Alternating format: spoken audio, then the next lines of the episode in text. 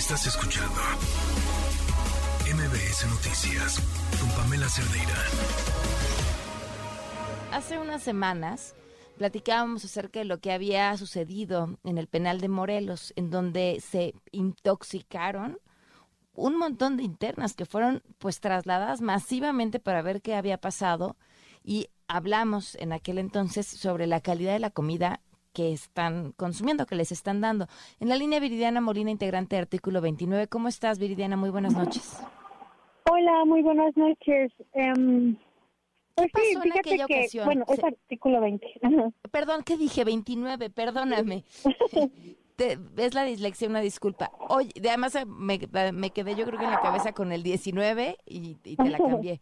Este, Viridiana, ¿qué pasó en aquel entonces después de, de que fueron pues intoxicadas varias de, de, las mujeres? ¿Se supo después algo sobre ello?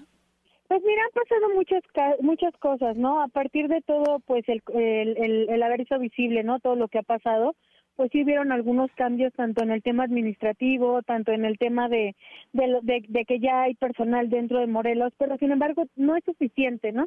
Eh, estamos hablando de que la población tan solo hay pues son aproximadamente 1400 mujeres, pero es importante y justo, ¿no? Que ya que, concientizar a, las personas que dentro de los penales, así sea cualquier prisión, hay una violencia institucional, hay una violencia vicaria, hay una violencia contra la mujer que se encuentra dentro de prisión, ¿no? El simple hecho de que no se atiendan a tiempo algunas enfermedades, pues eso causa a la larga pues también pérdidas de mujeres, ¿no? Así como también, eh, pues uno de los cambios que nosotros hemos visto, pues es en el tema administrativo, ¿no? El tema de los ingresos, el tema de los del, de, del desabasto, ¿no? Que hay dentro ahí del penal. Pero yo insisto, eh, más más allá de todo esto, es el tema de esos traslados masivos que hasta la fecha ninguno de sus jueces de todos los estados del país se han posicionado por todas esas mujeres, teniéndolas en un exilio jurídico como si fuera un yunque humano, ¿no? A mí eso es lo que a mí me preocupa, el tema jurídico. ¿De dónde las están trasladando?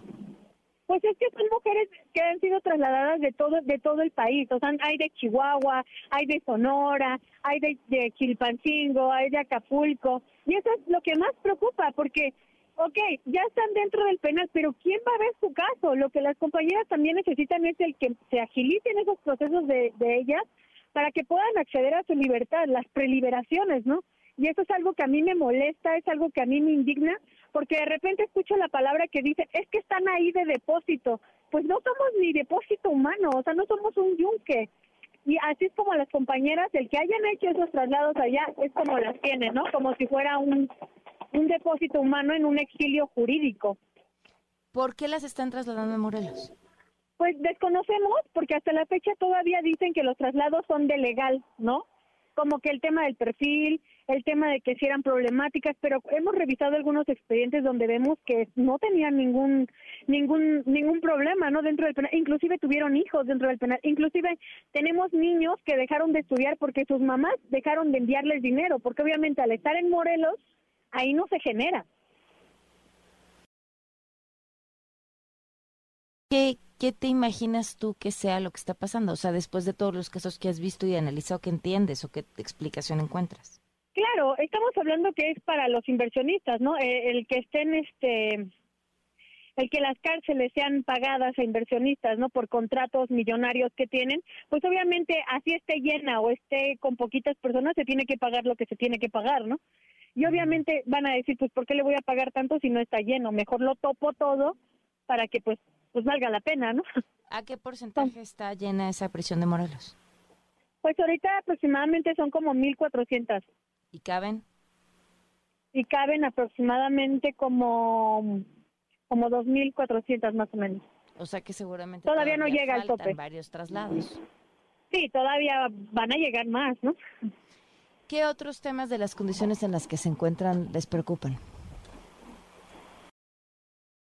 Demasiadas cosas, ¿no? Creo que una de las cosas también es el tema de, del que no tengan ese acceso laboral, ¿no? Tenemos muchas compañeras que cuando salen de prisión no saben a dónde ir o no han generado nada, ¿no? Quedaron 13, 20 años dentro de prisión y trabajaron en algunos penales y eso no les cuenta aquí afuera, ¿no? Ni para acceder a vivienda, ni para acceder ni siquiera para nada, ¿no? Esa es una de las cosas que nosotros hemos detectado desde, desde la organización. Oye, ¿y por, qué no, ¿y por qué ahí no las dejan trabajar?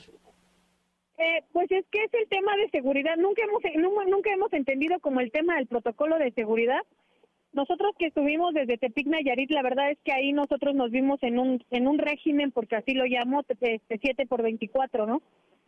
Al llegar a Morelos tuvimos como más libertades, ¿no? De tránsito y así, pero aún así era federal. Siempre estuvimos como, pues con esa vigilancia. Demandas inmediatas.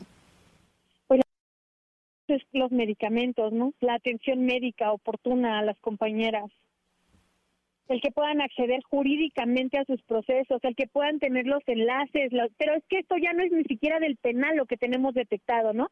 Ahora lo tenemos en el tema jurídico sobre sus juzgados. Eso es lo que más nos preocupa. Sus juzgados no están haciendo nada. De Aguascalientes no están haciendo nada. De Monterrey no están haciendo nada. De Chihuahua no están haciendo nada. Sus abogados no se han posicionado. Es más, ni saben que fueron trasladadas. Tenemos casos de mujeres que cuando hemos hablado con sus abogados dicen, yo tengo el caso desde el 2019. Ya fue trasladada. Lamentablemente así está el exilio hacia la mujer dentro de prisión. ¿Y son mujeres trasladadas desde penales locales o de penales federales también? Penales locales, al federal. Al federal. Uf. Este, ¿Cuántas tienen ustedes registradas bajo estas condiciones que ni siquiera sus defensores que están ahí? ¿Cuántas tienen ustedes ubicadas bajo estas condiciones en las que ni sus defensores saben en qué condiciones están?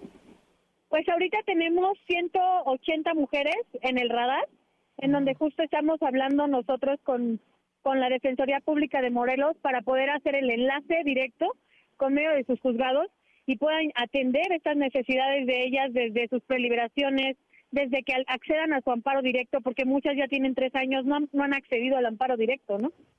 Wow. porque sus abogados no están presentes, no ni saben que ya les turnaron a ellos el caso. ¿Y han sido escuchadas por eh, la Defensoría Pública? Pues sí, la verdad es que en el tema federal el maestro Netzaí ha sido ha sido muy accesible, inclusive hemos tenido como mucho eco, ¿no? Desde sus trincheras. En la Defensoría de Morelos apenas se, se hizo como ya viene estructurado el plan y línea de trabajo, la cual ya esta semana vamos a empezar a agotar, ¿no? Porque sus juzgados de plano no han hecho nada por todas estas mujeres. Claro, pero es que si son mujeres detenidas por delitos locales, la federal no puede hacer mucho. Claro, entonces, lo que se tiene que hacer es que desde sus juzgados se vinculan a Morelos para que sus notificados, para que sus abogados la hagan de notificador. Ahora, algo que preocupa es que en Morelos solamente hay un juez de ejecución. De Morelos. Esto es algo muy crítico, esto es algo muy corrupto. ¿Cuántos abogados y defensores hay en Morelos? ¿20? ¿30? ¿Para 450 casos que lleva cada persona? Uf que es estructural, desde no es ahorita ahorita en la bronca como se podría decir, como sí sí está como con el penal, pero es más con sus juzgados porque ellos no están haciendo nada jurídicamente por ellas, ¿no? Claro. Pues Viridiana, te agradezco mucho que nos hayas tomado la llamada. No, gracias a ustedes porque hacen eco de lo que está pasando y justo el día 25 estaremos marchando desde la Glorieta de la Mujer las mujeres que luchan pues para visibilizar no que dentro de las prisiones existe la violencia institucional la violencia jurídica la violencia vicaria y que no somos invisibles no las mujeres en prisión existimos y resistimos muchísimas gracias muy buenas noches gracias, gracias. Estás escuchando MBS Noticias con Pamela Cerdeira